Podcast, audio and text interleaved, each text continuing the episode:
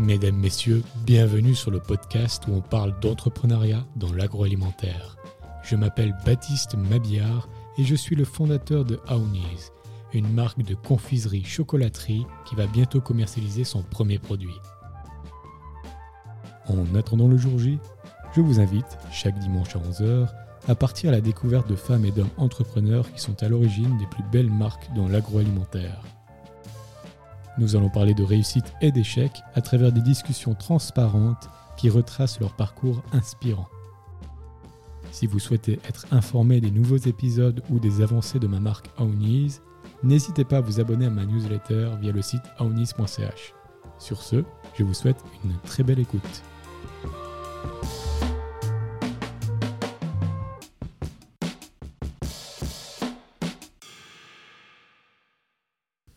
Bonjour à tous et à toutes, bienvenue dans le podcast Aounis. Aujourd'hui, nouvel épisode en compagnie de Thomas Marie, le fondateur, cofondateur de Bread Store. Bonjour Thomas. Bonjour Baptiste. Comment allez-vous? Ça va bien. Ça me fait super plaisir de vous recevoir. Comme je vous ai dit hors antenne, moi je suis un boulanger-pâtissier euh, de CFC. Et quand j'ai vu votre parcours, j'étais très inspiré. Et puis, euh, je dois vous dire en fait que tout simplement, bah, déjà bravo pour ce que vous avez fait parce que vous êtes aussi euh, meilleur ouvrier de France en boulangerie, et ça c'est quelque chose de très intéressant qu'on va pouvoir discuter. Mais avant d'aller plus loin là-dedans, est-ce que vous pouvez vous présenter? Alors, euh, Thomas Marie, hein. euh, j'ai 41 ans déjà. Ça fait 10 ans que je suis en Suisse, et je pense encore pendant de, longues années. donc boulanger, meilleur ouvrier de France, boulanger. Euh, je suis donc cofondateur de Bread Store et puis je suis aussi euh, senior lectureur à l'école hôtelière de Lausanne. Et euh, après, dans mon, dans mon parcours, j'ai écrit plusieurs livres. je suis un passionné de, de livres, surtout sur les livres sur la boulangerie. Donc ça a été un, un, rêve réalisé de, pouvoir réaliser des, livres et puis avec une belle réussite sur une sur les derniers, où c'est une, euh, collection que j'ai créée avec un ami infographiste. Et donc, euh, le fait que ça soit un, succès euh, dans plusieurs langues, c'est voilà, comblé. Excellent. Du coup, vous êtes né en France, c'est bien ça Ouais, à Vesoul. À Vesoul. Alors là, c'est où Vesoul? Vesoul en Haute-Saône, qui est en Franche-Comté. c'est à 2h30 de Lausanne en voiture. C'est donc on est dans le nord-est. Donc on est à côté. Comment s'est passée l'enfance euh, du petit Thomas? L'enfance du petit Thomas euh, à la campagne au début, euh, donc toujours dehors. Et puis mes parents ont racheté une boulangerie pâtisserie quand j'avais 5-6 ans. Et depuis l'âge-là, j'ai dit que je serais boulanger. mais mon père est pâtissier, hein, donc je pense que je n'ai pas fait le métier de mon père juste parce que, enfin voilà, c'est pas. Pour faire la suite. ouais, pour pas faire pareil. et, euh, oh, puis il a réussi un petit peu à me dégoûter peut-être du métier de pâtissier. Euh, donc voilà, depuis 6 ans, dans ma tête, je serais boulanger. Puis arrivé euh, les 10, 12 ans, là, je me suis dit, je vais être boulanger, puis je vais être meilleur ouvrier de France. Ah. Donc depuis tout petit, même à l'école, quand le premier jour de l'école, on nous demande de nous présenter sur un bout de papier, de mettre ce qu'on voudrait faire plus tard, ben, je mettais boulanger, meilleur ouvrier de France. Donc euh, c'était peut-être euh, illusoire, mais bon, j'ai pas beaucoup travaillé à l'école. Enfin, j'étais, ouais, pas beaucoup d'investissement à l'école jusqu'au jour où j'ai redoublé. Et puis là, ben, j'ai compris qu'en fait, euh, moins on travaillait, plus on y restait longtemps à l'école. Donc j'ai décidé de travailler pour en sortir le plus vite possible et puis faire ce que j'avais envie. donc boulanger, et je pense que c'était le, meilleur ouvrier de France. Ma volonté d'être meilleur ouvrier de France était de me dire, euh, ben voilà, par mon travail, mes parents n'ont jamais été plus fiers que ça, bien au contraire. Et puis je me suis dit, euh, si j'arrive à être meilleur ouvrier de France, ben voilà, peut-être ils auront une fierté de mon travail et tout ça. Donc, euh, donc voilà, j'ai vraiment bossé là-dessus avec certainement un peu une frustration jeune de pas pas, pas, avoir euh, été la fierté de mes parents par rapport à mon engagement scolaire. Excellent. Et ouais, du coup, bah, c'est très intéressant. Donc, en fait, ça fait quoi de grandir justement avec des parents qui sont boulangers? Est-ce que du coup, vous allez aider régulièrement dans la boulangerie? Ouais, petit, j'allais très souvent le dimanche, je me levais à minuit ou un truc comme ça. Moi, je trouvais ça fun parce que. Euh, On est à un moment, il est minuit, on est en train de bosser, on sait que tous nos copains, bah, eux, sont en train de dormir. Puis, puis voilà, le, monde à minuit, de minuit à, 6 heures du matin, bah, nos, copains, ils connaissent pas en fait qu'il y a une vie à certains endroits. Donc je trouvais ça vraiment, euh, vraiment cool. Et euh, ben, je bossais aussi, j'aidais mes parents le week-end, euh, l'après-midi, les samedis à faire la plonge ou les choses comme ça. là, c'est beaucoup moins fun. Parce que là, nos copains sont en train de s'amuser et nous, ben, on est de corvée sur des choses pas hyper sympas, quoi. Enfin, pas, pas funky quand on est jeune. Et quand vous étiez jeune, justement, qu'est-ce qui vous attirait dans, dans ce métier de la boulangerie-pâtisserie? Ben, juste, alors, la pâtisserie m'attirait pas. Alors, parce que, en fait, ben, euh, j'ai aidé mes parents sur les tâches ingrates de la pâtisserie. Et les tâches ingrates en pâtisserie, il y en a plein. On peut occuper un, jeune à faire la plonge, nettoyer les plaques, nettoyer tout ceci, enfin toutes les choses qui pouvaient soulager le travail des ouvriers. Donc, euh, pas faire de la pâtisserie.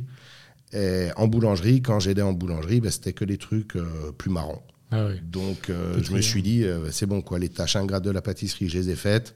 Donc je vais pas recommencer un apprentissage pour me les retaper. Donc boulanger. Et puis ma mère, je crois, m'a toujours dit, ah, fais boulanger, tu, ce sera plus simple parce que la pâtisserie, ça, ça reste, enfin voilà, beaucoup plus de préparation en amont. Boulanger, quand il y a un gros jour, par exemple Noël, ben, on travaille beaucoup la veille, le jour de Noël. Pâtissier, c'est tout le mois de décembre qu'on travaille beaucoup.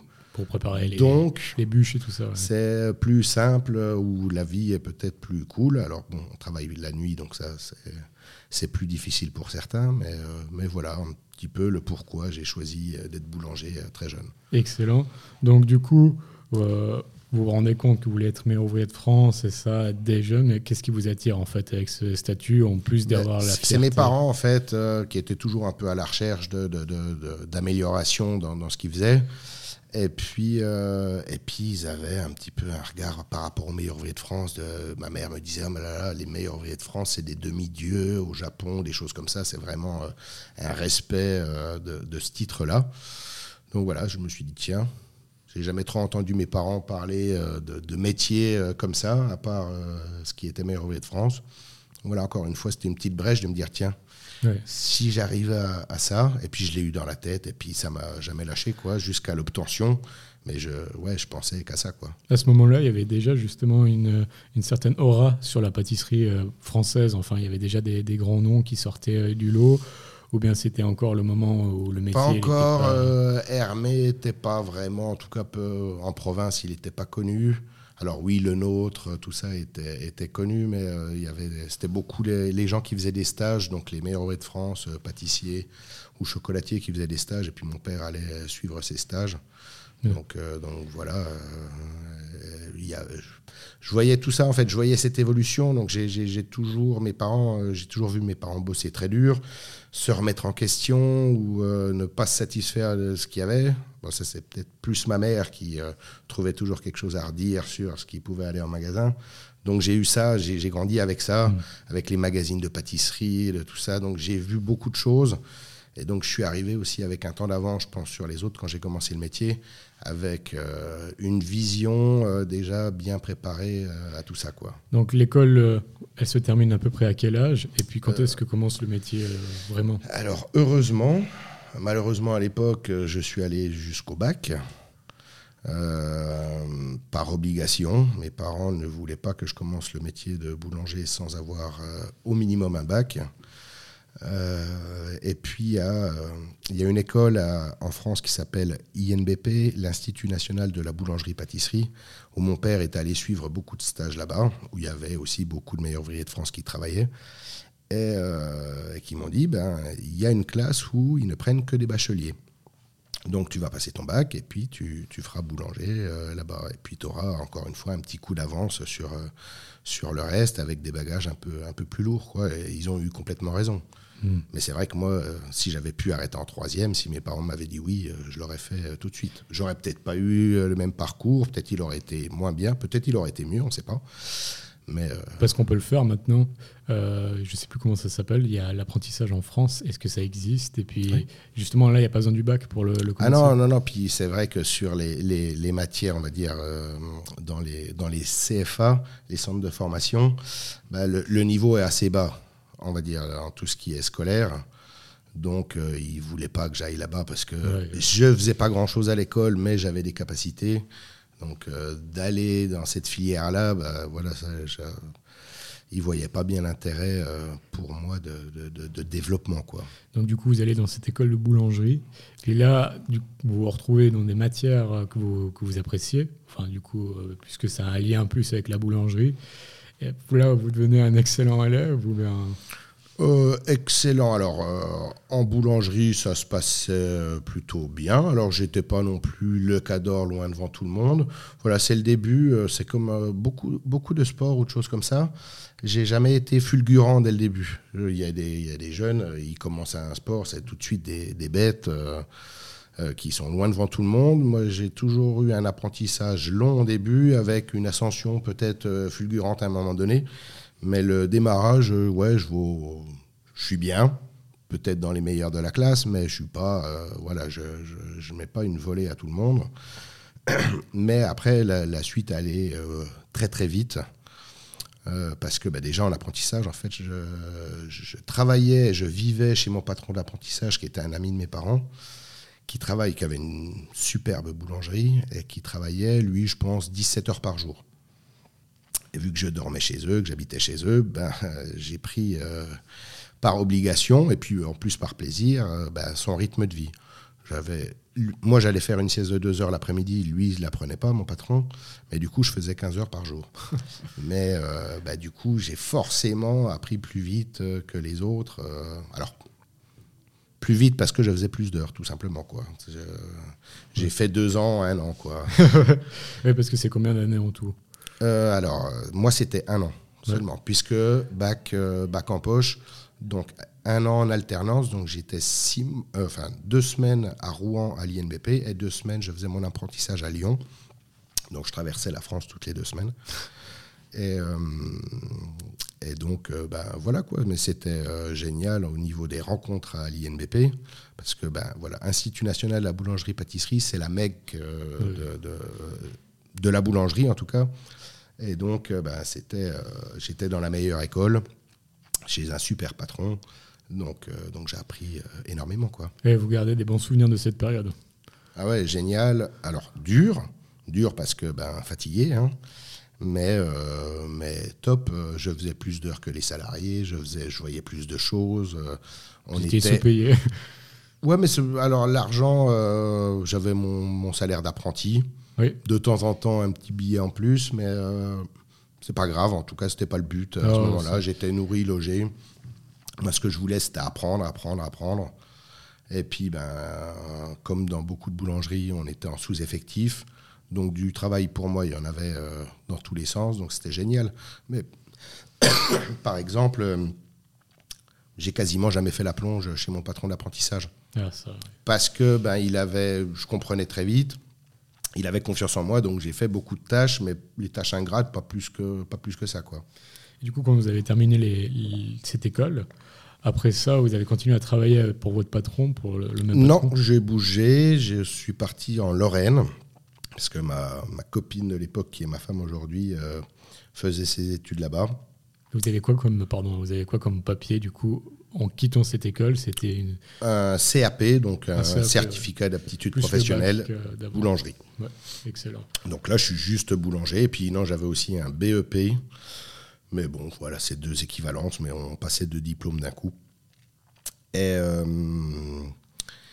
et donc, voilà, juste un titre de boulanger. Je suis allé dans la première boulangerie qui m'a pris, où c'était vraiment pas génial. Je suis resté six mois, je dirais. Et puis, euh, je ne sais plus comment, euh, un autre boulanger cherchait du monde, puis par euh, le biais d'un meunier, enfin bon, on est venu à se rencontrer. Je suis arrivé dans cette boulangerie qui faisait du pain assez classique, et puis, euh, et puis aussi beaucoup de pains spéciaux, mais avec des farines préparées. Donc il faut savoir qu'en fait, euh, les pains spéciaux, euh, pas dans toutes les boulangeries, mais il y a beaucoup de choses. Quand vous voyez un pain spécial qui a le même nom dans différentes boulangeries, bah, c'est pas pour rien. C'est en fait, c'est les meuniers vendent des farines déjà préparées pour ce pain spécial. Et moi, je suis anti, anti ça. Enfin, je trouve ça sans, sans intérêt professionnel. Donc, euh, on m'a très rapidement, je suis passé chef d'équipe dans cette boulangerie, cette deuxième boulangerie, et euh, on m'a laissé euh, carte blanche. Donc, petit à petit, j'ai supprimé toutes ces farines préparées, et puis j'ai fait mes propres pains spéciaux, tout ça. Enfin, j'ai pas appris en autodidacte parce que j'avais un, certificat. Mais voilà, on, apprend les bases. Mais voilà, on m'a laissé carte blanche, donc euh, je potassais, je faisais des essais, tout ça, et au fur et à mesure, ben voilà, c'est comme ça qu'on apprend en, tâtonnant. Des fois avec des échecs hein, quand on essaye, mais c'est justement ces, échecs qui nous, qui nous font apprendre. Mais c'est vrai, ce qui est extrêmement intéressant aussi, c'est que la France, ça reste quand même bah, le pays de la boulangerie-pâtisserie.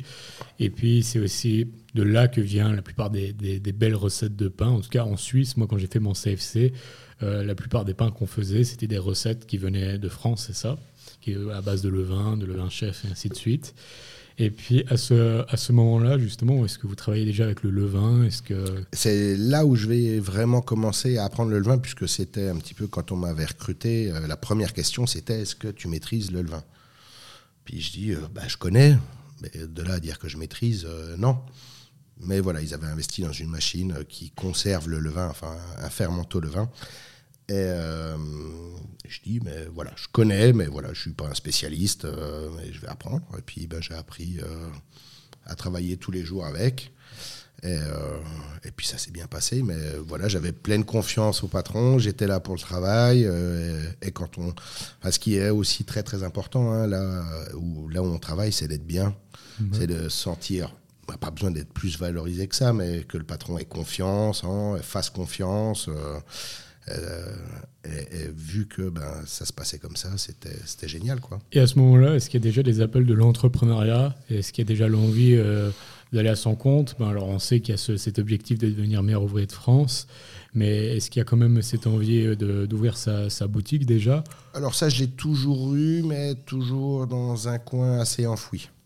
Après, je viens, alors, soit j'y viens tout de suite, soit on le garde pour plus tard. alors, parce que euh, l'envie, je l'ai toujours eu, avec euh, bah, la frustration d'avoir de grandes chances de jamais le faire, puisque bah, déjà au tout début du métier, j'étais déjà avec ma copine.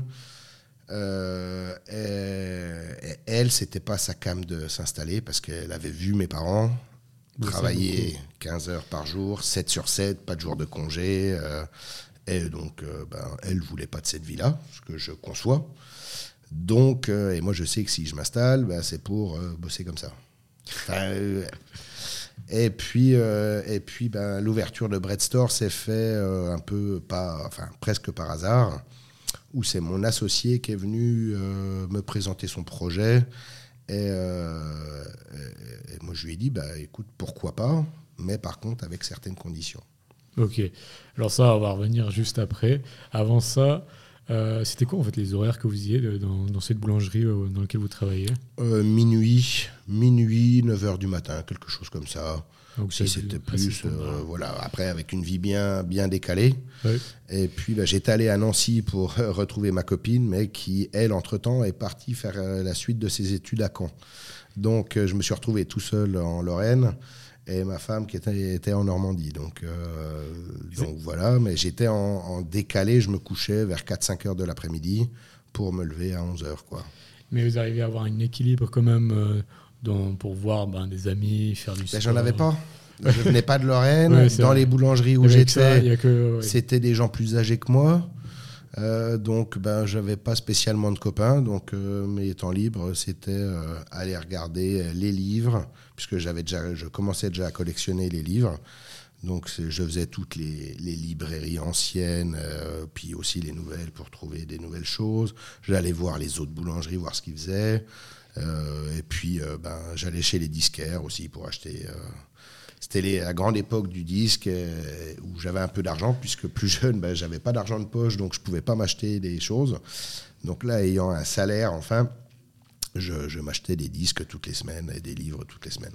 Au final, c'est un petit peu c'est un super bon moyen d'évoluer très vite, de se retrouver dans une ville où on n'a rien d'autre à faire que, que, de travailler.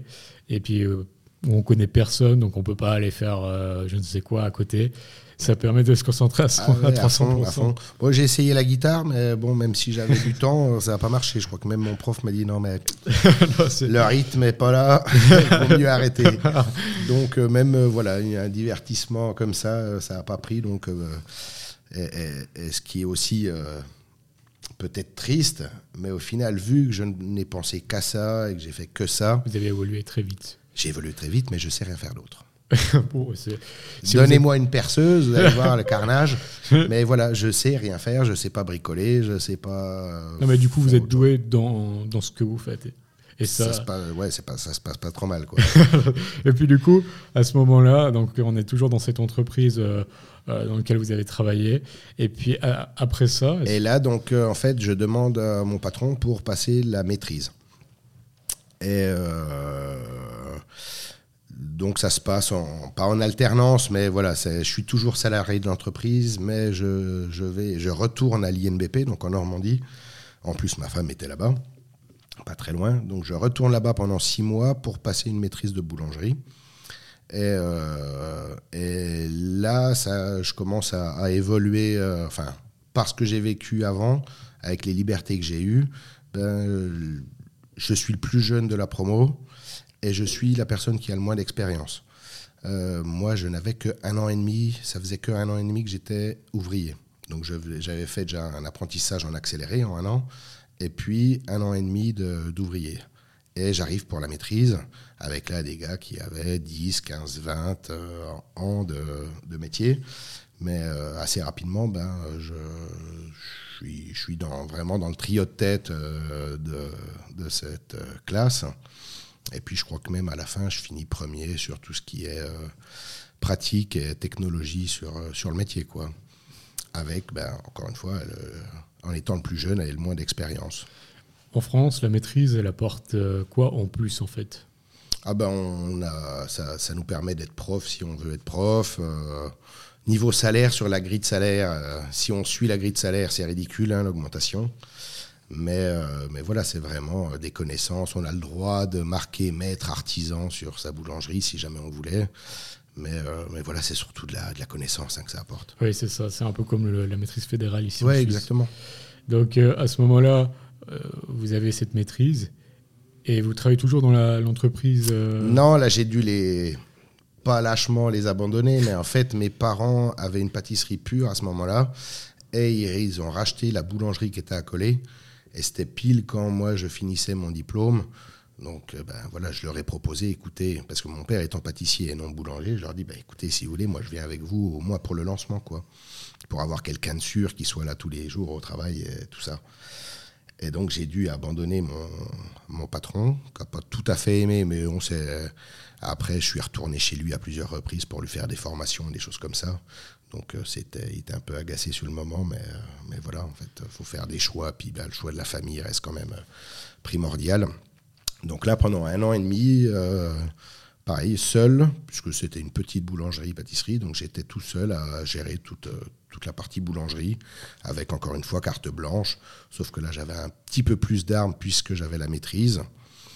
Euh, Il n'y avait pas de, de difficulté, justement. Des fois, on dit travailler avec la famille, ça peut avoir des. Non, parce que c'était deux labos qui étaient séparés, puisque c'était une pâtisserie pure et une boulangerie pure qui, qui, qui, se scindaient ensemble. Donc, le magasin était devenu un seul magasin, mais les laboratoires étaient euh, séparés complètement. Donc, chacun euh, faisait. Chacun de son côté faisait sa vie, et puis, puis ça se passait bien. J'avais pas à gérer toute la paperasse, ça c'était du côté de mes parents. C'était un peu indépendant. Donc, j'étais comme un patron, mais sans les contraintes. Exact. Donc ça, c'est euh, génial. Euh, et, voilà, donc pendant un an et demi, je fais ça avec eux. Et puis, je me lance dans un premier concours en même temps, pendant que j'étais chez mes parents, qui est la Coupe de France de boulangerie, qui se fait par équipe, avec dans chaque équipe une personne qui s'occupe du pain. Donc là, c'était moi, une personne la viennoiserie, une personne le décor. Et puis, en fait, je monte une équipe pour pouvoir participer à ce concours. Donc, avec des gens que je ne connaissais pas. Euh, je m'apportais un peu, enfin peu de s'ils étaient entraînés, pas bons, pas bons. Ce que je voulais, c'était faire ce concours et il fallait une équipe. Donc voilà, je monte une équipe avec des jeunes euh, que je ne connaissais pas, mais avec qui j'ai gardé contact, en tout cas au moins avec un. parce que je crois que l'autre a arrêté le métier. Et, et, là, donc, premier concours, pareil, pas énormément d'expérience, d'années d'expérience. Et je gagne, moi, dans ma catégorie, je suis le meilleur en catégorie pain sur, sur la Coupe de France de boulangerie. Ce qui me vaut d'intégrer l'équipe de France de boulangerie pour faire la Coupe d'Europe. Euh, donc, euh, donc voilà quoi, belle réussite. Et puis je me souviens, euh, juste une petite anecdote, mais quand je m'entraînais, les quelques fois où je pouvais m'entraîner parce que ben, il fallait faire tourner la boutique et j'étais seul, mon père me, sabre sur un, truc que je voulais faire en me disant que c'était nul ou je sais plus quoi. Enfin bon, il me détruit un petit peu le truc que, dont moi je croyais. Et puis ça m'a foutu un peu la haine quand même parce que se faire démonter, euh, ouais, puis c'était pas avec le dos de la cuillère, quoi. il m'a dit les choses euh, cash, comme il le pensait, que je trouvais pas très juste. Puis ouais, j'étais un peu énervé. Euh, puis je je m'étais gonflé là-dessus en me disant, bah, alors si je la gagne, mais je vais lui foutre dans la gueule que. et puis bah pas du tout, j'ai gagné. Première personne que j'ai appelée, c'est mon père. J'avais les larmes aux yeux et puis voilà quoi. Il n'y a pas eu de. Mais c'est la, la, frustration. Ça, j'y crois aussi. C'est pas quelque chose là où je veux aller. Mais je pense que je le fais quand même un petit peu aussi euh, par l'éducation que j'ai eue et tout ça. Mais la frustration booste énormément. Le feu au cul, comme on dit, c'est un peu dur. et, je pense que euh, sur ces énervements, ces frustrations ou ces vexations, eh ben, ça, ça, nous, ça nous booste encore plus. Quoi. Ouais. Je suis totalement d'accord là-dessus. C'est la flamme à l'intérieur mm. euh, qui s'alimente avec ce genre de choses. C'est pas négatif. Après, il faut faire quelque chose de bien avec parce qu'il peut avoir l'effet contraire. Mais juste pour la petite parenthèse, ce concours, en fait, il se passait pendant une journée où il fallait faire une liste de recettes prédéfinies. Ouais, qui nous des choses imposées, des choses créatives. Euh, et donc voilà, moi j'avais mis le paquet sur euh, tout, j'avais essayé de montrer vraiment le maximum. Il m'est arrivé deux, trois déconvenus dans le concours parce que en plein milieu du four, celui qui était dans mon équipe qui faisait la viennoiserie, donc il faut savoir, le pain et la viennoiserie ne se cuisent pas à la même température. Et il avait allumé la lumière, je crois que dans deux étages ou un truc comme ça. Et euh, dans, un peu dans, le stress du boulot, j'enfourne une partie de mon pain dans un étage qui n'était pas pour le pain, qui était pour la viennoiserie. Euh, mais c'était au milieu du four, donc c'était quelque chose d'illogique, on va dire, dans, dans, la façon de travailler. Et donc j'ai une partie de mon pain qui est cuit 50 degrés plus bas que la normale, donc euh, c'est assez catastrophique. Oh là là. Mais euh, donc là, tout s'écroule hein, pour moi quand je m'en rends compte. Mais j'ai pas lâché, j'ai pas lâché. Euh, on y va jusqu'au bout et tout. Et puis, ben, au final, je finis premier malgré cette erreur. Incroyable, incroyable. Donc, euh, ouais, c'est encore plus beau parce que quand vous êtes abattu, vous dites, ouais, j'avais tout pour avoir être certainement devant tout le monde, mais il y a eu cette erreur énorme euh, qui va certainement ben, me faire perdre. Donc, J'espérais, mais j'y croyais plus beaucoup euh, de, pouvoir gagner. Puis ben là, on vous appelle, euh, c'est exceptionnel. Ça a été une de mes, une de mes victoires plus belles, peut-être même encore plus belle que le, quand j'ai obtenu le titre de MOF, parce que j'y croyais plus de trop, quoi. Donc une victoire, quand on n'y croit plus de trop, c'est, je crois, les plus belles des victoires. Ah oui, mais je suis totalement d'accord. Je suis vraiment totalement d'accord. Et puis, en fait, c'est un petit peu comme le Bocuse. L'organisation de ce concours, c'est aussi par équipe et ça. Et puis il y a, y a, ce stade, donc euh, là vous réussissez, vous réussissez avec votre équipe au niveau français, et puis vous partez au niveau européen du coup. Ouais. Donc, Coupe d'Europe, donc là avec, j'étais avec le meilleur du décor, le meilleur de la viennoiserie et moi en pain. Donc pareil, j'avais. C'était plus du tout les deux et les autres. C'était plus les deux autres. Là, c'était le meilleur de chaque catégorie. Donc c'était des gens qui, étaient, qui avaient 10 ans, 10 euh, ans, voire même 20 ans. Il y en a un qui devait avoir 10 ans de plus que moi, puis l'autre 20 ans de plus que moi. Euh, donc j'étais le petit piou-piou. Et euh, donc on part pour cette Coupe d'Europe, on s'entraîne, on s'appelle, enfin voilà, on fait la compétition fin de compétition, on se dit, ouais, on a vraiment les chances d'être premier. Euh, et on finit deuxième. À oh, un point, sachant que c'était les premiers, et je vais vous dire qui étaient les premiers dans pas longtemps, avaient 1682 points et nous 1681 points. Donc très très dur à digérer, vraiment très très dur. Et les premiers étaient l'équipe de Suisse. Aïe aïe aïe aïe. et, euh, et je l'ai fait une deuxième fois puisque on, vu qu'on n'avait pas gagné, la France nous a remis une deuxième fois sur le concours l'année suivante. De nouveaux européens sans passer. De nouveaux européens. Donc là, c'était en 2005. 2006, on refait la Coupe d'Europe. La Suisse arrive première, encore une fois. c'est le destin. Et nous, on est troisième. Donc euh, voilà, j'ai la coupe en argent, la coupe en bronze, mais pas la coupe en or. mais justement, dans ce type de concours, j'imagine que le choix de ses partenaires, euh, s'il n'est pas euh, justement, si on peut le choisir déjà, il est crucial. Parce que, comme vous l'avez dit, euh, s'il y en a un qui se trompe dans les fours, qui fait n'importe quoi, qui ouvre un soupirail, qui envoie de la vapeur alors que dedans il y a d'autres choses et ça, euh, ça peut facilement impacter toute la, la catégorie bah, de bah là, c'était par équipe. Donc, une fois qu'on était à l'européen, il n'y avait plus de classement par, euh, par, par branche en individuel. C'est vraiment le classement par équipe, point. Donc il faut avoir confiance à ses coéquipiers. Ouais, bah, je l'avais, je l'ai eu jusqu'à la fin. Euh, je pense l'ont eu avec moi. On était vraiment satisfaits du travail les uns des autres. Ce qui est très dommage euh, en France, c'est qu'il n'y a pas d'accompagnement.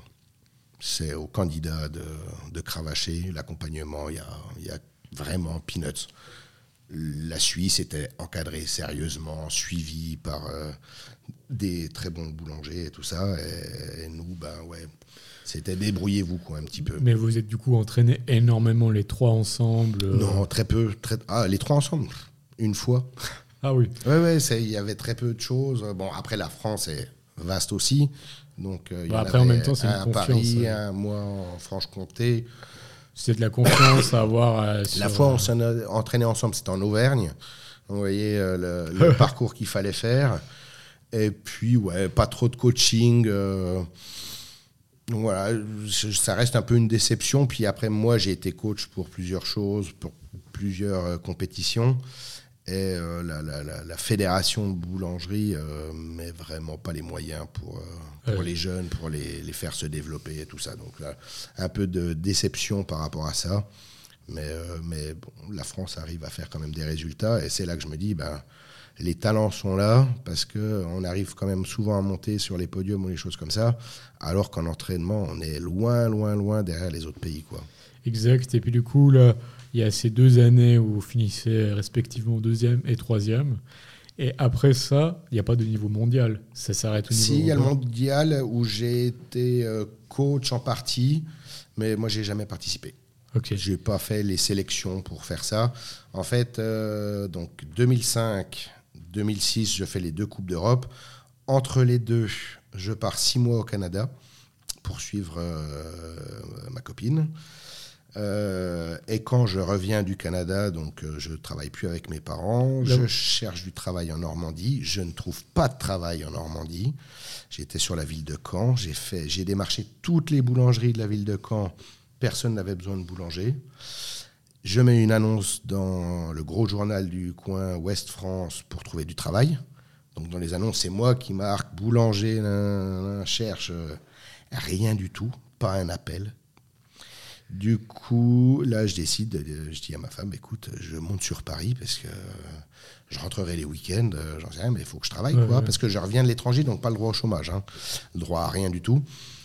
Euh, donc je monte sur Paris, et puis là, je pars travailler chez un meilleur ouvrier de France.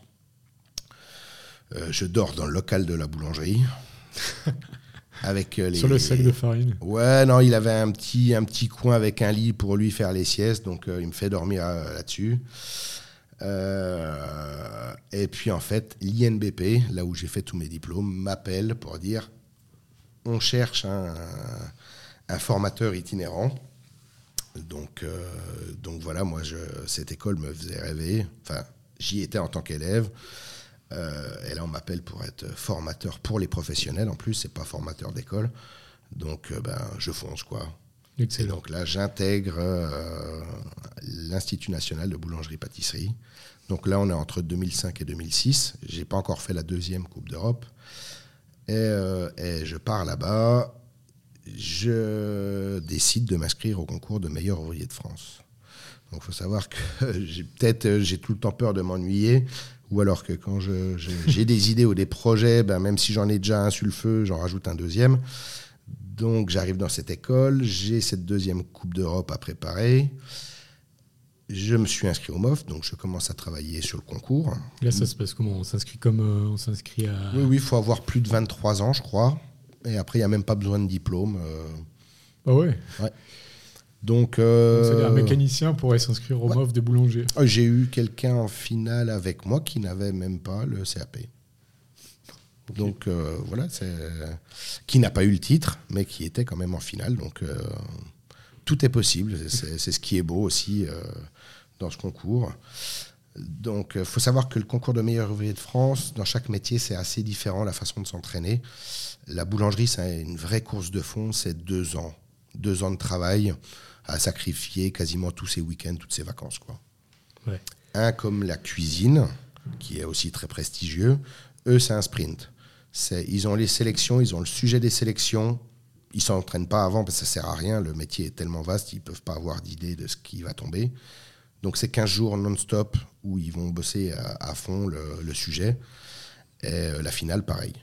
Nous, c'est deux ans. Nous, il y a beaucoup de créativité à apporter. Et puis, ben, si on veut marquer un peu des points, il faut vraiment bosser. Il faut, bosser toutes les recettes dans des façons différentes et tout ça. Enfin, c'est un, énorme travail de fond pour préparer le concours de meilleur ouvrier de France. Donc, après, quand il y a échec, ben, c'est dur parce qu'on a sacrifié deux ans de sa vie euh, pour euh, ne rien avoir, si ce n'est être meilleur, ce qui est déjà pas mal. Mais, euh, mais voilà, on va dire, en termes de titre, on n'a rien du tout. Donc, c'est deux ans de travail, moi, pour préparer ce concours. Donc, je, ouais, ben, c'était 2005. Donc là, euh, vous entraînez à l'aveugle. Vous vous entraînez tout ce qui se peut, ou bien oui, il y a- il y, a des indications de. Oui, il y a des indications. On sait qu'il va y avoir le pain de tradition française, donc avec des baguettes, des choses comme ça, et des formes à créer. On sait qu'il va y avoir euh, des, les pains régionaux, donc on commence à bosser les pains régionaux, ces recettes et tout ça. Euh, qu'il va y avoir des créations en viennoiserie. Euh, donc voilà, on bosse les créations, on cherche tout ça. Du coup, en parallèle, je passe un CAP de pâtissier aussi pour avoir des bases. Euh, encore une fois, je reviens là-dessus, mais euh, je voulais pas être pâtissier, donc pour moi c'était un mal nécessaire. C'était vraiment, euh, voilà, avoir ce diplôme de pâtisserie pour me faciliter l'obtention du titre de meilleur ouvrier de France. Et donc, en même temps que je prépare la Coupe d'Europe, je prépare le MOF et on me propose d'écrire mon premier livre. Ah. Donc, je prépare le livre aussi en même temps. Puis vous faites euh, l'alternance dans l'école euh, toujours. Et je fais aussi le boulot de formateur itinérant, donc je ne dors jamais chez moi la semaine. Je suis en déplacement à Pau, à Paris, à Marseille, machin, enfin voilà. Je suis tout le temps en déplacement, donc je vis dans le train, à l'hôtel et dans les boulangeries. Et ça, c'est énormément formateur. Je ne pouvais pas m'entraîner, moi, la semaine, mais par contre, le fait de changer d'endroit, de farine, de matériel, euh, de, de climat, ben, en fait, euh, on est obligé d'arriver avec des recettes qui marchent partout. Donc moi, le jour de concours, le fait d'avoir fait ce travail-là avant m'a permis d'être blindé, euh, on va dire, sur tout ce qui pouvait m'arriver, parce que ben, des, des- des- des problèmes, j'en ai rencontré tout le temps. Que quand vous êtes tout le temps dans votre boulangerie, vous êtes avec vos petites habitudes, vos, votre zone de confort, mais alors pleinement.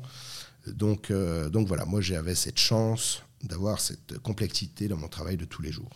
Oui, parce que après euh, le- les concours, enfin les, les finales et ça, ça se passe vraiment dans un lieu euh, avec d'autres équipements que, le- que les nôtres. Donc on doit aussi s'adapter à ça. Il faut savoir s'adapter à tout ce qui peut nous tomber sur la, sur la tête. Quoi. Donc, donc, vu que pour mon travail, j'avais dû, ou j'ai dû en même temps tous les jours, un petit peu peaufiner mes recettes pour que ça marche, euh, quasiment sûr, on va dire à 95% euh, que ça passe.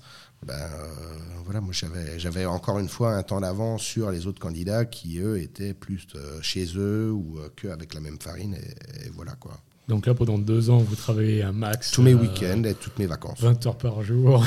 Ah, oui, j'en ai fait des comme ça. ouais. Ouais, c'est assez ahurissant. C'est- Et puis donc, on arrive à cette date. Et ça se passe comment? Il y, a, il y a une première sélection. Il y a une sélection, ça, ça s'était passé en, en- que je dise pas de bêtises, en février 2007. Première sélection euh, où j'ai eu euh, sur certaines créations, tous les jurys sont venus autour de moi et tout ça, avec des commentaires euh, assez élogieux et tout ça. C'était très très dur. Il y a combien de gens dans, dans la sélection?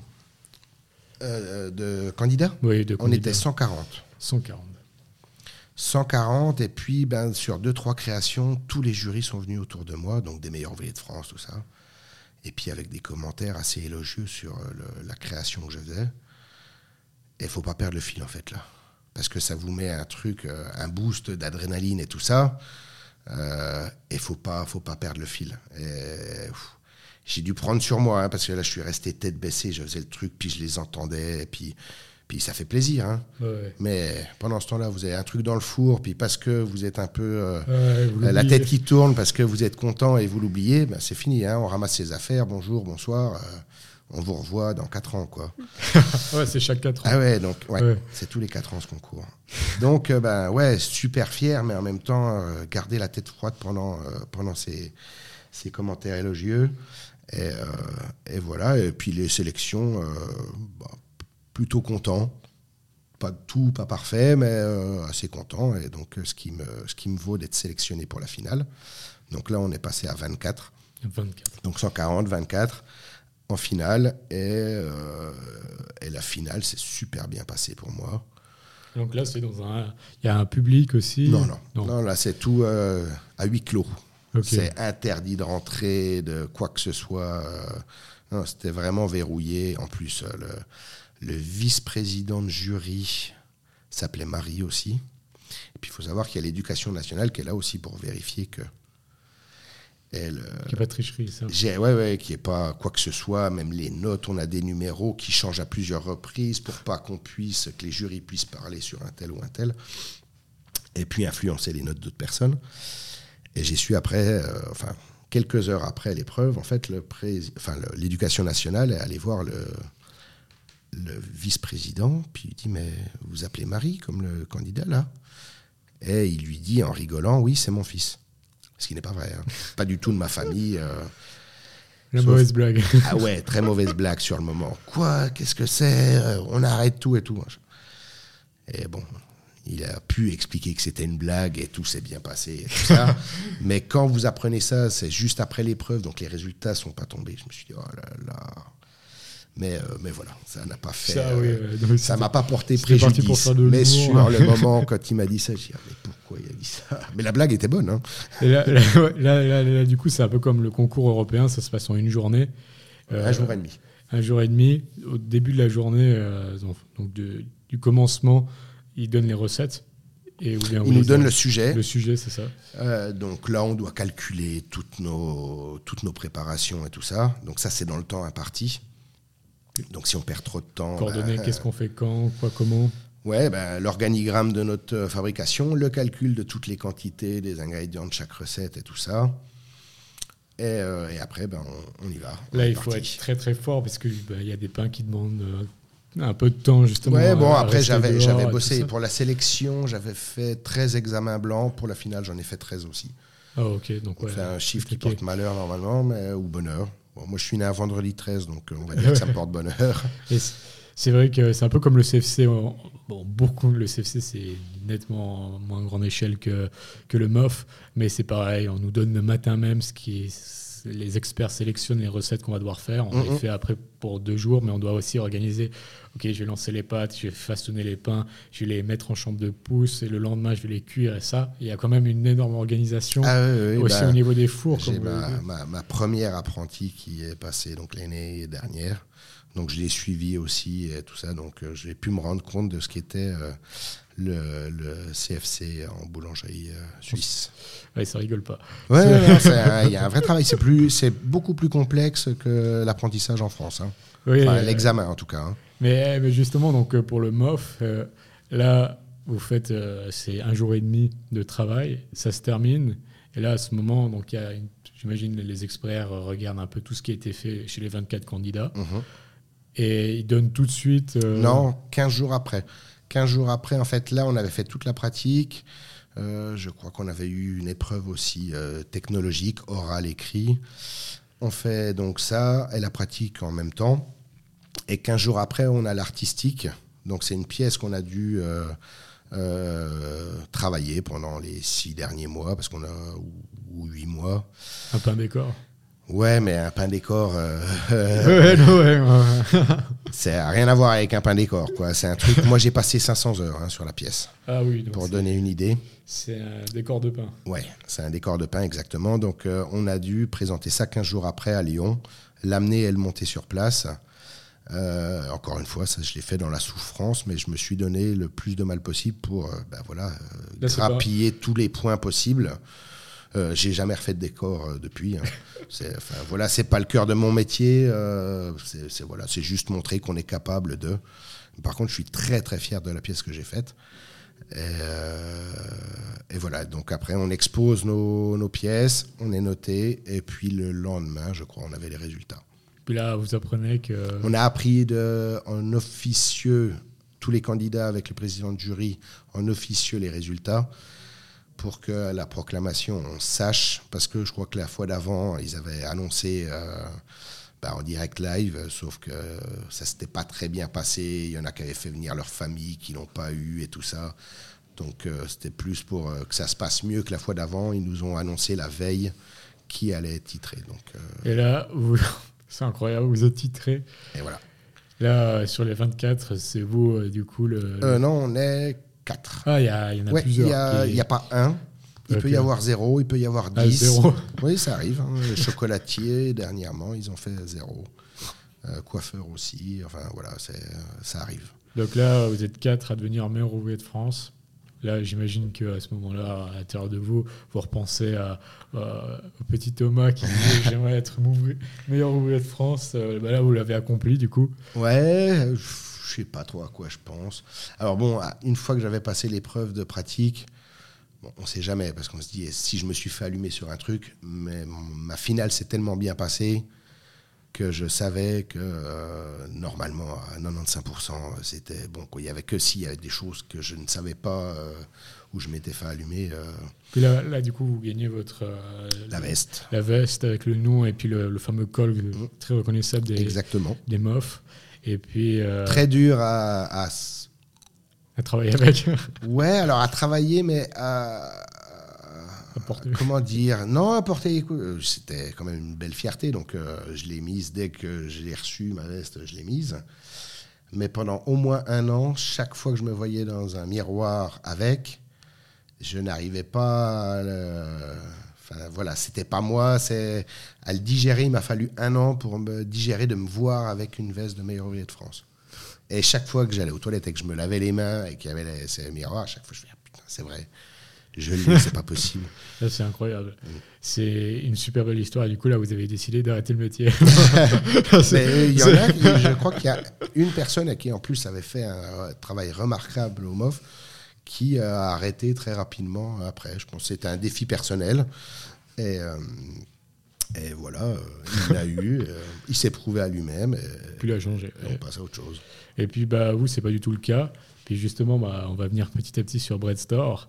Donc, là, comment ça s'est passé Qu'est-ce que, qu'est-ce que Bread Store, en fait? Bread Store, ben, boulangerie, Évidemment. magasin de pain. En faisant la traduction. Donc vraiment, ben, on a fait un magasin sur les choses en fait que je maîtrise. Donc euh, pas de pâtisserie, pas de choses comme ça. C'est pas mon, c'est pas mon plaisir. C'est pas, je m'y suis même jamais beaucoup intéressé. Donc l'idée était de faire une vraie boulangerie avec un peu de choses sucrées, mais toujours des choses dans l'esprit boulanger. Donc, euh, en fait, donc j'ai euh, en 2013, début 2013, moi je commence à l'école hôtelière de Lausanne en tant que euh, senior lectureur euh, à l'école hôtelière de Lausanne. Ça fait déjà deux ans que je suis en pourparler avec eux, que je, je travaille un petit peu avec l'école hôtelière de loin, hein, euh, puisque j'ai dû créer, avant d'arriver, euh, la boulangerie Ouais. puisqu'il n'y avait pas de boulangerie à l'école hôtelière de Lausanne, c'était tout du pain industriel surgelé, et puis qui, les cuisiniers passaient au four pour finir la cuisson. Et, euh, donc pas de boulangerie. Donc ils font des travaux, ils agrandissent le bâtiment, tout ça. Et donc pendant deux ans, ben, il a fallu euh, venir, euh, voir le- le- l'emplacement, définir le matériel, comment faire les plans. euh, donc la boulangerie à l'EHL, je l'ai faite de A à Z. C'est pas moi qui ai posé le carrelage, mais j'ai choisi le matériel, j'ai fait les plans, j'ai fait tout ça. Après, il a fallu créer l'équipe. Donc au début, on n'était que deux. Maintenant, on est sept. Euh, donc l'équipe, après choisir les recettes, faire les cours, faire euh, la gamme, tout ça. Enfin voilà, tout était neuf. Donc il a fallu, euh, c'était un vrai challenge et un beau challenge. Donc voilà, pendant deux ans, je fais les plans, je fais un petit peu le début de, tout ce qu'il va y avoir à, monter. Et puis, donc, on, crée la boulangerie et puis on commence là-bas, euh, production, parce qu'à l'école hôtelière, on fait la production et on fait les cours avec les étudiants. Ok. Donc, euh, là, justement, ça dure euh, combien d'années Là, ça fait 10 ans, donc maintenant que je suis là-bas. toujours d'actualité, oui. Oui, je suis toujours, je fais et Bread Store et l'école hôtelière. J'ai voulu garder un pied à l'école hôtelière pour garder un équilibre un, j'ai une équipe exceptionnelle à l'école hôtelière, donc euh, vu qu'on s'entend, c'est aussi la famille. Euh, j'ai pas envie de les lâcher. Et moi, ça me permet aussi de ne pas avoir la tête que dans Bread Store et d'avoir. Une fois qu'on a la tête plus dans ça, on voit plus que ça. Et du coup, il y a des choses qu'on voit plus. des choses pas bien. C'est une expression qui dit. Enfin, des fois, on est tellement dans la merde, on voit même plus qu'on y est, quoi. Donc le fait d'être à deux endroits, ben moi ça me permet d'avoir du recul sur certaines choses, de, de, de, voir, de, me rendre compte de beaucoup de choses. Et puis euh, voilà, c'est pas les mêmes équipes, c'est pas les mêmes gens. On fait, vous dansez sur deux pieds, ça reste très intéressant. Et après dans les deux, on fait mes produits à moi. Donc, c'est, on fait un peu la même chose, mais dans deux, deux salles, deux ambiances. Quoi. Oui, donc à l'achat, vous avez eu carte blanche, euh, justement, pour faire euh, mmh. comme vous pensiez, comme vous, le vouliez. Exactement. On n'est jamais venu me dire, euh, faut pas faire ça ou faut faire ça. J'ai eu une fois un responsable qui n'est pas resté longtemps, qui était allemand, je crois, et qui voulait m'imposer des choses. Ça n'a pas duré. Non, bah, il n'est plus là. Euh, je ne pense pas que j'ai eu le pouvoir. Mais, mais du coup, euh, là, vous formez des boulangers ou bien c'est surtout non, Des, voilà, des, on, forme, euh, enfin, c'est l'année préparatoire de l'école hôtelière. donc ils passent un bachelor et ils ont une année préparatoire où ils vont passer dans tous les ateliers de l'hôtellerie. cuisine, donc boulangerie. une semaine en boulangerie et fini. Moi, je les recroise dans les couloirs, mais ils ne viennent plus jamais dans mes cours. Donc sur les quatre ans qu'ils passent à l'école hôtelière, dans les six premiers mois, ils vont venir euh, pendant une semaine en boulangerie. C'est pas beaucoup. Non, non, c'est juste pour ok savoir ah euh, qu'est-ce que la boulangerie, quelles sont les contraintes, quelles sont les difficultés? Parce que demain, s'ils sont managers d'un hôtel et qu'il y a un secteur boulangerie, ben, au moins ils ont conscience que ah oui, c'est vrai, quand j'étais à l'école, ouais, c'était pas si facile On que ça. pas demander un pain comme ça euh, en une heure. Voilà, exactement. C'est très intéressant de ce point-là. C'est vrai que euh, bah, les gens qui sortent de là, c'est souvent des gens qui vont devenir managers d'hôtel et ça. Et puis de savoir bah, le métier de boulanger, de pâtissier, qu'est-ce que ça demande, qu'est-ce que c'est. Bah, c'est un peu comme le chef d'orchestre, il sait mmh. tous les instruments, euh, comment ils se jouent. Donc je trouve ça génial, un petit peu comme préparation. Et, euh, et voilà, donc on fait. En fait, c'est pas vraiment des cours. Nous, on s'est arrangé pour qu'ils fassent quasiment toutes les étapes avec nous et qu'ils mettent la main à la pâte et que ce soit vendable derrière. Ah oui, parce que du coup, vous faites quoi avec les, les tests et tout ça Ah, il n'y a pas de test. Euh, on fait la Ils font la production avec nous, en ah, fait. Mais nous, on ne on les lâche pas du basket. Hein, euh, dans d'autres ateliers, si je fais couper des carottes, euh, qu'il y a 100 kilos de carottes à couper, bah, vous montrez une carotte, vous allez sur un autre poste et puis vous revenez deux heures après pour prendre les carottes. quoi. Là, moi, je ne peux pas les lâcher plus que 10 secondes. Il faut que je sois là pour dire non, non, non, pas ça, ça, ça s'ils me font une bêtise et que euh, je peux plus donner le pain, moi j'ai pas une solution de rechange en claquant des doigts quoi. Donc le pain part à l'EHL et à leurs partenaires. que à l'EHL. que à l'EHL. il y a 3000 personnes hein, sur le site.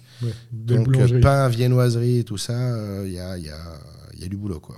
Excellent, et à côté de ça, bah, il y a Bread Store aussi. Donc Bread Store depuis 4 ans et demi. Et euh, donc, bah, pareil, euh, à l'EHL, les étudiants, la dernière année, ils doivent monter un dossier, un SBP, donc qui est en partenariat avec soit une grosse entreprise, soit un, particulier une personne, euh, une personne. Et donc, mon associé avait l'idée de Breadstore en tête et a mandaté un groupe d'élèves de travailler justement pour leur dossier d'études de bosser sur Bread Store pour avoir des réponses à certaines questions qu'il avait peut-être pas eu le temps ou qu'il avait pour voir un petit peu plus la viabilité du, projet. Et bah, ces étudiants sont venus me voir, puisque bah, boulanger là-bas et qui devait travailler sur le thème de la boulangerie de Bread Store. Puis voilà, donc on a discuté, on a échangé. Et moi, j'avais deux, trois trucs qui me chiffonnaient à l'école hôtelière avec euh, voilà, un nouveau chef, un truc. Enfin, il y a des choses qui me plaisaient plus. Donc j'ai dit, bah, écoutez, donnez la, ma carte à cette personne-là qui vous mandate, parce qu'ils n'avaient pas le droit de me dire qui les mandatait. Donc je dis, bah, donnez la carte à cette personne, puis euh, qu'elle m'appelle, quoi, si elle veut plus de renseignements. Donc il m'a appelé, il m'a présenté le projet, on a discuté et tout, puis... Euh, puis voilà, on a fait un repas avec euh, lui, son épouse, moi, mon épouse, les quatre ensemble pour voir aussi bah, si ça match euh, ou si c'est. Euh, non, mais c'est qui ce gars-là ou machin. Enfin voilà, si le courant passe pas, c'est compliqué. Hein. Et, voilà, puis je lui dis, bah, tu veux quoi, quoi, de moi? T'attends quoi? Tu veux que je sois consultant pour toi, que je vienne une fois tous les X temps Tu veux que je te fasse, que je sois formateur quand tu as besoin Tu veux que je sois salarié Tu veux qu'on soit, qu'on s'associe? Euh, et, voilà, et on est parti sur l'association. Et euh, quand je disais au début du podcast que ben voilà, ma femme ne voulait pas l'installation, j'en ai toujours rêvé, mais euh, ben, je me l'étais mis dans un coin en me disant que je serais toujours assis dessus, quoi, et que je ne le ferais jamais. donc voilà, là j'ai dit, ben, écoute, parfait, mais on part, je viens avec toi, moi je baisse mon temps de travail à l'école, mais voilà, moi à l'école j'ai mes samedis, dimanches, j'ai mes vacances, ça, on n'y touche pas. On reste sur le fait que je viens tous les vendredis. Moi, je baisse mon temps de 20% euh, à l'école. Je passe à, 80. Je fais 20% à Bread Store. Euh, et, samedi, dimanche, ben, je ne suis pas là. Et le week-end, je ne suis pas là. Donc, on est parti comme ça, en se disant, d'accord, après, depuis 4 ans et demi, tous les samedis, tous les dimanches, je n'y travaille pas, mais j'y passe tous les samedis, tous les dimanches. Euh, alors quand je suis en vacances et que je suis dans un autre pays, je passe pas, mais j'y passe tous les jours, tous les jours, tous les jours. Je vais voir les gars, savoir comment ça va, quels ont été les problèmes de la nuit, puisqu'il y en a, il y a toujours au moins, au minimum, un petit problème ou plein de gros problèmes. Mais euh, mais voilà, mais je garde mon rythme de vie pour euh, bah, ma femme, mes enfants aussi.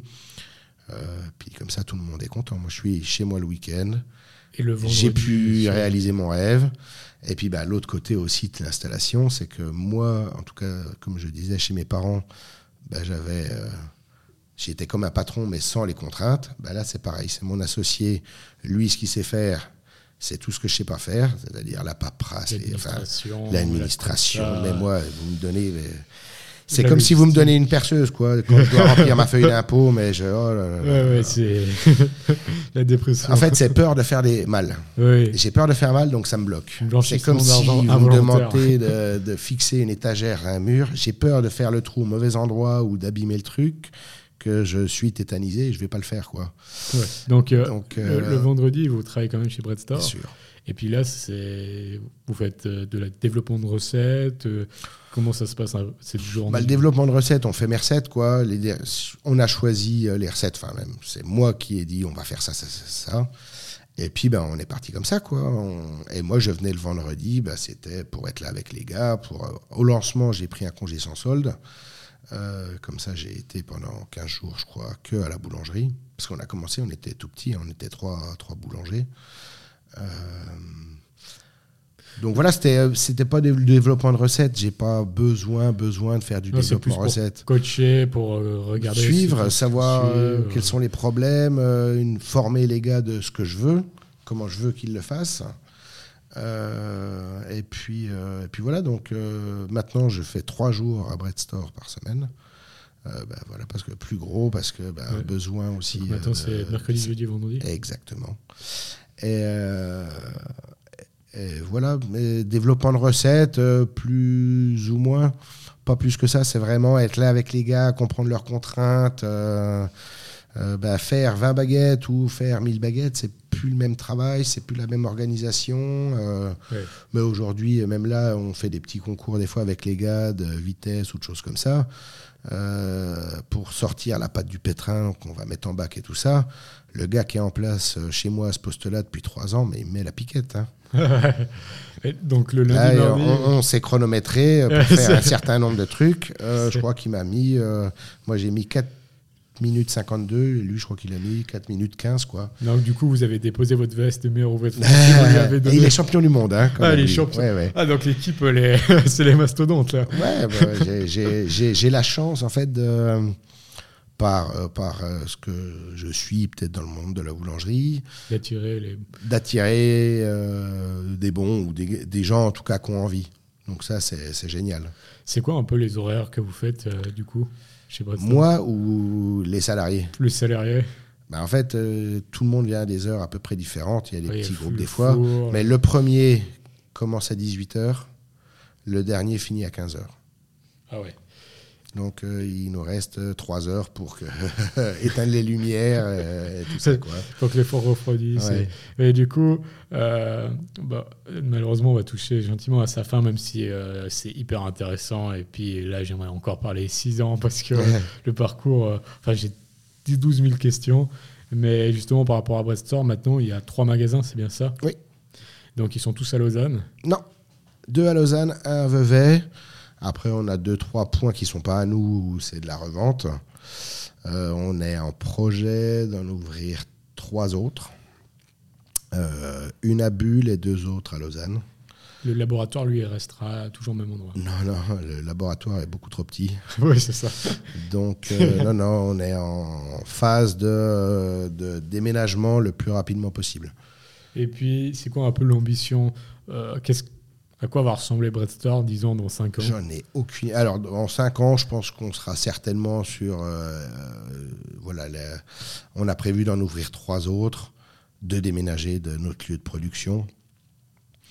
En fait, on n'a pas de but particulier. Là, on va faire ces trois boulangeries en plus, faire, stabiliser, être bien, et une fois que ce sera bien, ben, on verra ce qu'on voudra faire ou pas faire, quoi. En fait, on n'y va que comme ça, c'est-à-dire que on essaye de faire au mieux. Si, comme là, par exemple, dans le laboratoire où on est, on ne peut pas faire un magasin de plus. Donc, tant qu'on ne déménage pas, il n'y aura pas de nouvelle ouverture. Et on va faire ces ouvertures. On se met pour que tout roule, tout aille bien. Et une fois que tout roulera, tout ira bien, bah, peut-être qu'on pensera en ouvrir une septième ou quelque chose comme ça. Mais euh, si ça va pas bien, tant que ça va, enfin, s'il y a des problèmes ou des choses qui jouent pas euh, avec l'organisation euh, de six boulangeries, ben, on trouvera des solutions pour que ça aille. Mais avant que, avant ça, on ne, on ne réfléchira pas à en avoir une septième. Il y a, y a aucun projet d'a- d'avoir 10, 15, 20 boulangeries. Peut-être ça arrivera, mais là, le projet est d'en ouvrir trois autres. Et il n'y a rien de plus loin pour l'instant. Donc, il n'y a pas de, de Japon comme la plupart des boulangers Non, qui non, rentrent non. en compte. euh. Non, non, alors au tout début, mon associé disait Ouais, on ferait un bread store en Suisse, puis après, il faudrait vraiment qu'on aille à Londres. Ouais, Et après, il y a la réalité de, non, on va ouvrir de- de- de- des contraintes, de tout ce qu'il faut gérer et tout ça. Et, et si vous mettez de l'amour dans ce que vous faites, ben, euh, vous pouvez enfin, voilà, avoir un pied euh, en Suisse, un à Londres et puis un à New York, c'est compliqué. Quoi. ouais, totalement. Là, on est sur place, on peut régler les problèmes dans la, la demi-heure. Ouais, il y a la Euh, proximité. voilà, on peut se déplacer, on peut faire. ils sont proches. Euh, demain, s'il n'y a plus de patron, euh, qui peut, le patron il peut pas être là avant dans 5 heures ou avant le lendemain, ben, c'est là que ça commence à se Ouais. casser la gueule. Et là, les magasins sont à proximité. Vevey, euh, s'il y a un problème, en même pas 30 minutes, on y Mmh. est. Exactement. C'est Ouais. pour ça, euh, on reste dans la zone, là, il y en a plein. Il faut venir à Genève. faut- Et oui, et puis Mais exporter euh, le pain. Enfin, le laboratoire, s'il doit envoyer du pain, il sera forcément précuit, je pense, euh, Pour certains, euh, au Japon. Donc, Ah non, ah, ça, non, non, non. Donc, il- Non, non. donc, euh, non, alors pas si, du tout. si on ouvrait, par exemple, en, en Angleterre ou quoi que ce soit, labo, si- là, chose qu'on fera à 99,9% pas, enfin en Angleterre ou ailleurs, euh, ça partirait pas de Suisse. hein. Oui, non, je disais plus, c'est justement le pain précuit. c'est pour ça qu'on le fera certainement pas. C'est, c'est le pain précuit, c'est pour euh, quand on est à l'étranger et ça, pour envoyer euh, à Honolulu, ça, là, on est obligé parce qu'on peut pas avoir un pain qui arrive 15 heures après et qui est toujours frais euh, de la veille. Ouais, non, non. C'est pas, c'est pas possible. Mais- Exactement. Il faut produire sur place. Et puis, du coup, ben, si on n'est pas sur place, ou si on y est, ben, on n'est pas en Suisse. Du coup, euh, donc voilà. euh, la, la- la charge de travail est, euh, Colossal. est d'emmerde, si je puis me permettre, et assez grande pour occuper euh, largement à un seul endroit. Ouais, totalement. Puis en même temps, ça permet de rester artisan. euh, Ouais, c'est l'idée. euh, On fait pas, on n'a pas de grande machine ou quoi que ce soit. Tout est façonné à la main. euh, Enfin voilà, on, on a trois boulangeries, mais euh, tous les croissants sont coupés à la main, façonnés à la main, tout ça. On n'a pas de façonneuse automatique, chose qu'on pourrait avoir, mais qu'on n'a pas parce que je suis pas satisfait de. Je connais les machines qui peuvent rouler les croissants, mais ça me ça me convient pas. Donc euh, ben voilà, on fait pas.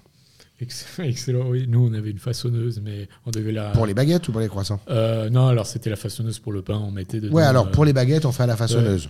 ouais, parce que si- parce que ça me convient. Mais il n'y a que les baguettes qui sont façonnées à, à non, la mais nous, on façonneuse. aussi le pain, le pain normal. Ah, euh, tout le reste, nous, tout est à façonner à la, pain, à la main. Les gros pains, les, les boules, enfin tout, tout, tout, tout. On fait tout à la main. Il n'y a que les baguettes où le façonnage se fait euh, dans la façonneuse. C'est beau, hein, le, le mouvement de façonner. euh, Ça me manque un peu. Mais il faut venir. Quand euh, alors, je vais venir façonner de temps en temps, et c'est, je sais pas si si j'arriverai. euh, Je pense, ça se perd pas. Ah, après, voilà, c'est encore euh, un autre point, puisque nous, on essaie de nous demander, oui, mais alors par rapport aux autres, mais j'ai pas de par rapport aux autres, en fait. je fais ce que je sais faire. Euh, ce que je sais faire n'est pas de culture suisse. Euh, je ne connais, enfin, j'ai appris à connaître, hein, mais euh, voilà, c'est quelque chose que je ne maîtrise pas, que je n'ai pas appris à l'école de faire du mi blanc, des, des choses comme ça. Alors, j'en fais quand même et, et tout ça. Et, et souvent, on me dit oui, bah oui, parce que le pain en Suisse, c'est pas bon. Non, je suis pas d'accord du tout. Il est différent d'une culture différente. Oui, c'est totalement ça. Donc, euh, Le pain aux États-Unis n'est pas bon parce qu'ils savent pas le ah faire. non, mais après, du pain pas bon, j'en trouve en France, j'en trouve en Suisse, j'en trouve aux États-Unis, mais j'en trouve, je vais trouver du bon en Suisse, Ouais. et, enfin partout quoi. euh. C'est le pain toast de Migros. Ouais, bah après voilà, si le seul pain qu'il y a c'est du pain de mie Harris, bon bah voilà, vous avez du pain de mie Harris, mais euh, Excellent. Bah, la, der- enfin, la dernière question du coup que je pose toujours euh, pour clôturer euh, le podcast et qui est évidemment euh, la plus, in- enfin, elles sont toutes intéressantes, mais celle-là c'est celle qui peut aider le plus de gens. C'est, bah, comme vous le savez bien, moi je vais aussi lancer, alors c'est très différent, je vais aussi lancer ma marque qui est dans la confiserie chocolaterie. Et est-ce que, là vous en avez donné beaucoup, mais est-ce que vous avez un conseil qui sort de- du lot et que, que vous accepterez de, me donner et de donner du coup aux auditeurs? La remise en question. Je suis quelqu'un, enfin, il n'y a rien de pire que de se satisfaire de quelque chose de moyen. Ou en tout cas dire, ok, bah oui, euh, Ça ok, là c'est moyen, mais voilà, demain on va essayer de faire que ce soit mieux. Ouais. Mais je trouve qu'il n'y a rien de pire, et que ce soit pour des concours, pour quoi que ce soit, de dire oui, bon, bah, c'est bon. Et puis non, que ça, devienne une normalité en fait. Hmm. On peut dire oui, ok, c'est bon, ça passe, mais ouais, franchement, ça le fait euh, moyen. Mais le, la recherche de faire mieux chaque jour en fait. Ouais. Parce que être au top ou machin, ça n'existe pas.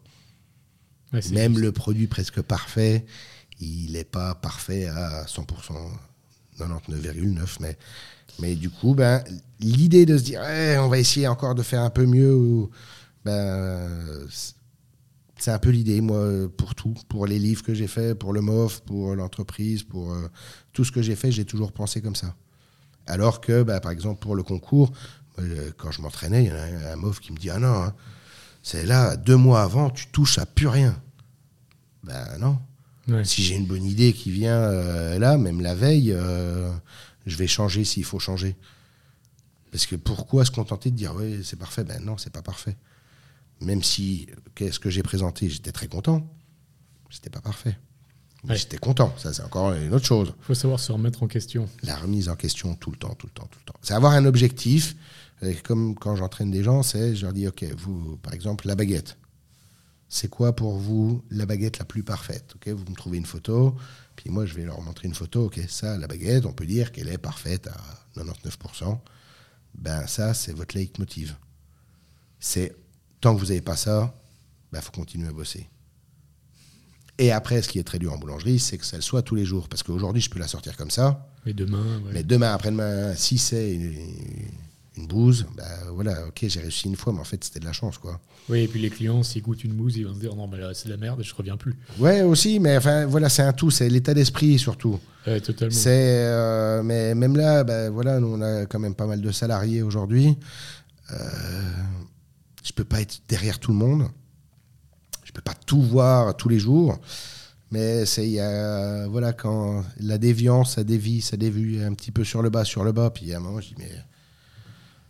c'est ce que je disais tout à l'heure, quoi. Quand on est tellement dans la merde qu'on se rend plus compte qu'on a le nez dedans, en fait, qu'on y est. Puis c'est un moment de dire, ah ben non, mais.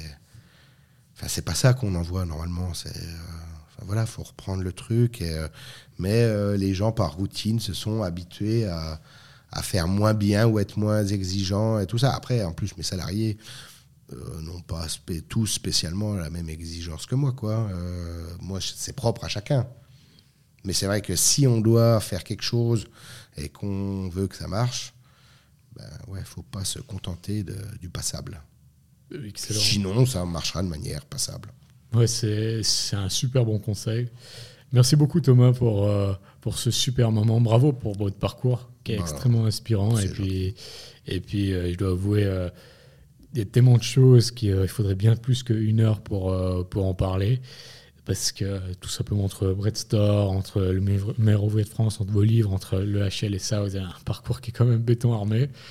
Et c'est très inspirant aussi pour moi qui était ancien boulanger-pâtissier d'avoir des gens comme vous qui permettent à l'artisanat de la boulangerie-pâtisserie de rester en vie face euh, à, tous ces énormes grandes surfaces et ces stations-service qui défoncent tout sur leur passage. Ah, c'est violent. Hein. Et puis euh, là, je vous, je vous, félicite et ne lâchez pas parce qu'on va aller. Euh, il y a beaucoup de gens qui ont lâché malheureusement l'artisanat et, maintenant ils se comptent sur le doigt d'une main et c'est dommage. Oh. j'ai peur, moi, que l'artisanat disparaisse. Ah ben, c'est même si je suis français, donc je suis pas suisse, ce qui plaît peut-être pas à tout le monde. Mais moi, je suis pas là pour faire. Euh, moi, je suis pas en guerre avec les autres boulangers suisses. Hein. À la limite, comme je disais, les gros là, qui sont, c'est de l'industriel ou du semi-industriel, qui cassent un petit peu euh, le tout. Et après, ben, c'est euh, la, viennoiserie congelée industrielle, les farines préparées. Ça, je suis contre ça. Maintenant, euh, chacun voit midi à sa porte. Parce que si j'étais pas meilleur ouvrier de France et que j'étais juste un euh, financier, ben oui, le calcul, il serait vite fait. Je dirais, ben non, on prend tout de l'industriel.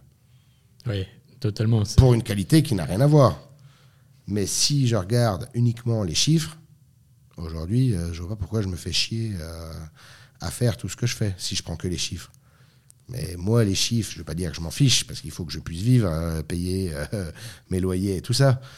Mais euh, si c'est pour euh, faire de la revente de produits surgelés, ben, j'ai rien à faire ici, quoi. Non, je change de métier. C'est ce genre de mentalité que moi je respecte et que je félicite, parce que c'est vrai que le, le, gouffre est très. on peut facilement tomber dedans dans l'idée ah, mais très pour gagner de l'argent. Mais même là, on regarde pour acheter une machine, puis je dis, mais. Ok, la machine très bien et tout oui, mais là, la, passion de mes ouvriers, elle va arriver où après, là? Grosso modo, alors ils mettent la pâte là, puis ils ressortent ça là. Donc le boulanger, en fait, il, il met la pâte, et puis après, il récupère la baguette au bout. Il dit, ben non, mais là, on va perdre tous nos salariés. Même si c'est très bien fait ou pas, ou j'en sais rien. On, a, on avait fait des thèses, j'ai dit, ben non la plus-value du boulanger, euh, et si je veux avoir toujours des, des, bons qui viennent chez moi, ben, il faut qu'il y ait un intérêt. Et eux, ils viennent pour apprendre. Si apprendre, ça devient mettre de la pâte à l'entrée d'une machine pour sortir une baguette de l'autre côté, euh, c'est zéro. Mm, totalement, c'est exactement ça. Et puis, vraiment, il ne faut pas lâcher, il faut continuer, parce que je sais que, que c'est rude avec les stations-service, c'est ça, comme je l'ai dit avant. Mais je m'en occupe pas. Encore une fois, je m'occupe de rien. J'ai tellement. Je comprends les gens qui achètent. Quand c'est par souci de temps, de tout ce que vous voulez, de prix, je, l'entends bien. Mais en fait, ben, c'est, moi, je me bats même pas avec eux. euh, Il y a des gens, Ouais, ça marche. euh, après, on peut se battre contre McDo, contre. Non, Je- Chacun dans son coin fait en son fait, travail. ouais, voilà. Essayons-nous de nous battre contre nous et puis contre euh, les, les- nos, nos, nos, nos déviances laxistes. Et puis c'est déjà pas mal, quoi.